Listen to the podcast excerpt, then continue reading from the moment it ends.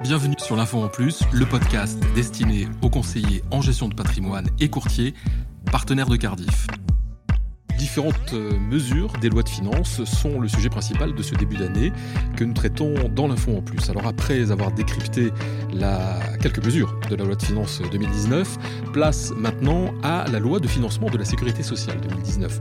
Elle a été publiée au journal officiel le 23 décembre dernier et elle contient évidemment quelques mesures phares que va analyser et décrypter pour nous Pascal Lavielle, le responsable du service ingénierie patrimoniale et du support juridique et fiscal de BNP Paribas Cardiff. Bonjour Pascal et merci d'être à nouveau au micro de l'info Bonjour. Alors Pascal Lavielle, cette fameuse loi de financement de, de, la sécurité sociale 2019 présente elle aussi quelques mesures sociales importantes. Est-ce qu'on peut les citer, les nommer? La loi de financement euh, pour la sécurité sociale pour 2019 a été adoptée en fin d'année 2018 et porte un certain nombre de mesures euh, qui nous intéressent.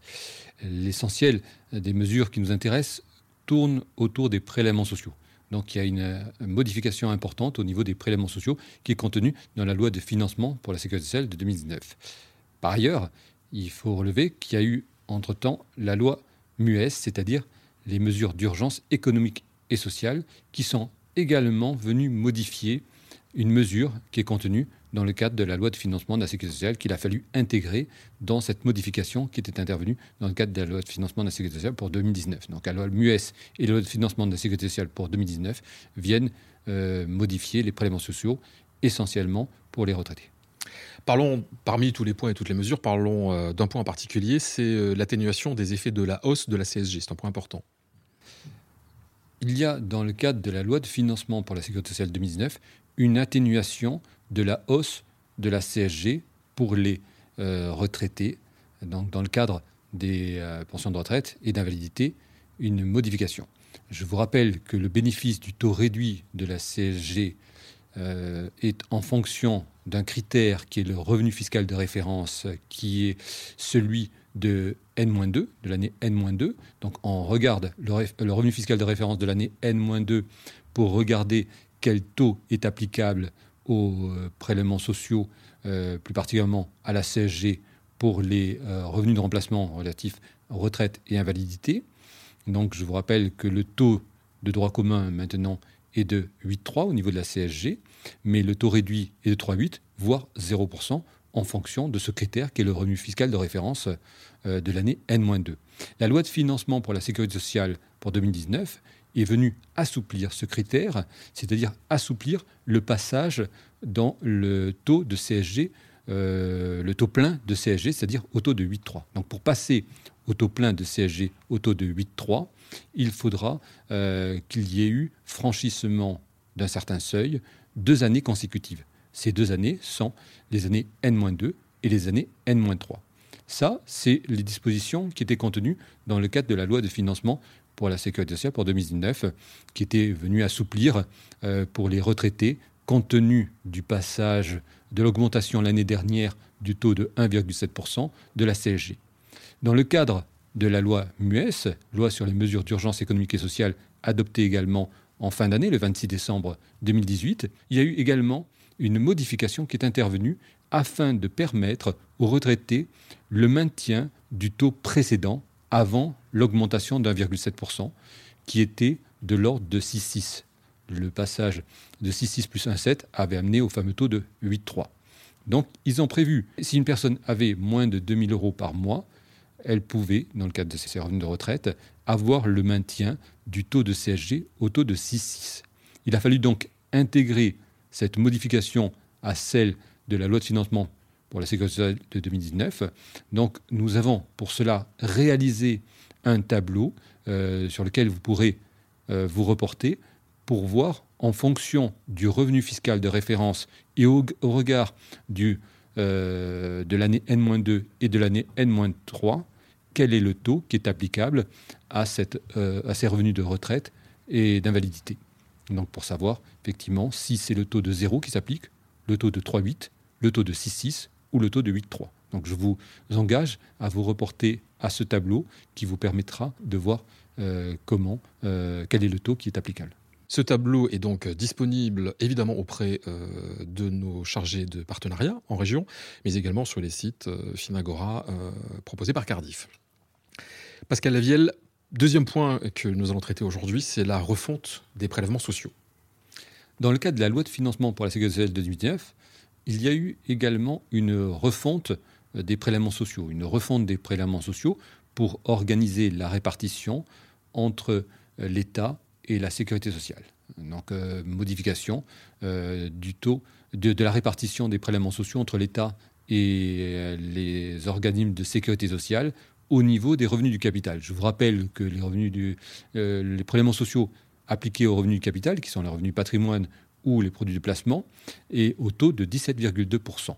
Donc cette répartition était essentiellement au regard de la sécurité sociale.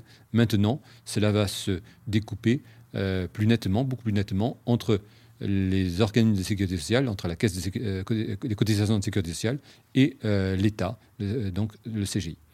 Donc les, les 17,2 vont se répartir entre les organismes de sécurité sociale pour un taux de 9,7% et pour l'État pour un taux de 7,5%. Donc la décomposition des prélèvements sociaux au taux de 17,2 va se faire 7,5% pour l'État, 9,7% pour euh, les organismes de sécurité sociale. Donc les organismes de sécurité sociale, c'est donc la CSG-CRDS. Il y aura donc CSG-CRDS pour un taux de 9,7% euh, et pour l'État, un prélèvement de solidarité qui sera un taux de 7,5% c'est la refonte des prélèvements sociaux. Cela va avoir également une conséquence au regard des, euh, prélèvements sociaux euh, pour une catégorie de personnes euh, qui relèvent d'une sécurité sociale autre que la sécurité sociale française. Là, pour ce sujet, il faut que je vous fasse un bref historique de cette problématique qui tourne autour d'un arrêt qu'on appelle l'arrêt de Ruyter, qui était intervenu euh, en février 2015. En février 2015, M. de Ruyter avait dit, avait fait un recours en disant qu'il était assujetti sur les revenus du capital à la CSG CRDS, aux prélèvements sociaux, alors qu'il relevait d'une sécurité sociale autre que la sécurité sociale française.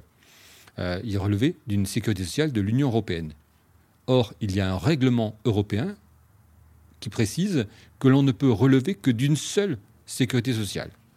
Donc, ce principe du règlement européen, qui est un principe d'unicité où on ne peut relever que d'une caisse de sécurité sociale, et donc cotiser qu'à une caisse de sécurité sociale, faisait donc échec pour quelqu'un qui ne relevait pas de la sécurité sociale française aux prélèvements euh, sociaux euh, qui étaient appliqués sur les revenus du capital de cette personne.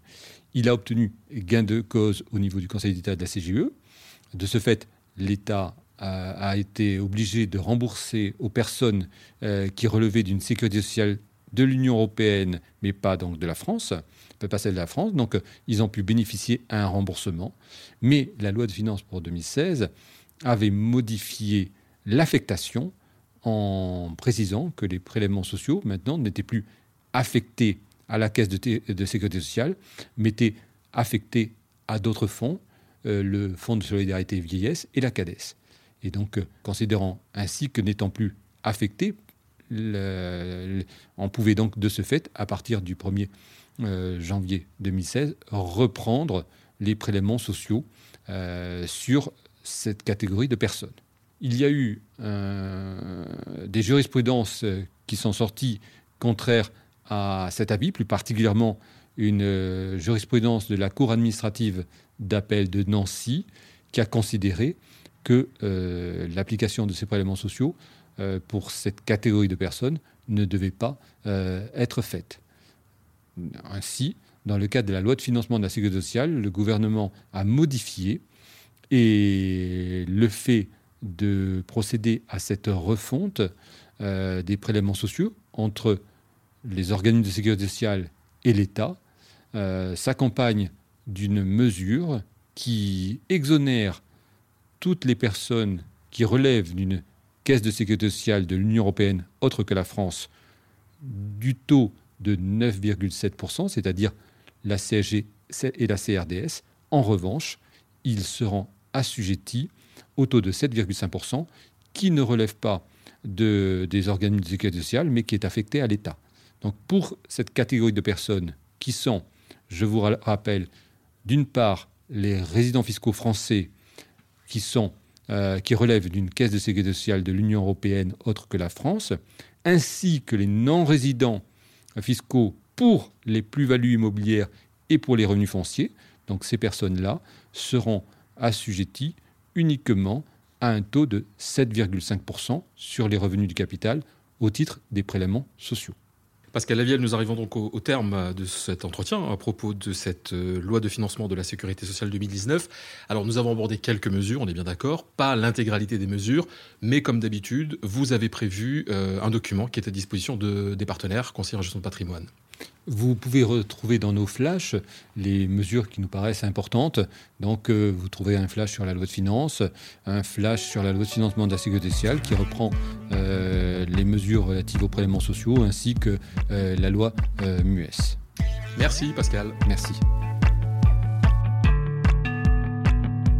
Merci d'avoir écouté l'info en plus. Si vous avez aimé l'émission, n'hésitez pas à la partager avec votre réseau, à donner des étoiles. N'hésitez pas non plus à nous faire part de vos remarques, de vos questions, mais aussi des sujets que vous aimeriez aborder sur l'info en plus. Vous pouvez nous retrouver sur LinkedIn et Twitter sur les comptes Cardi France.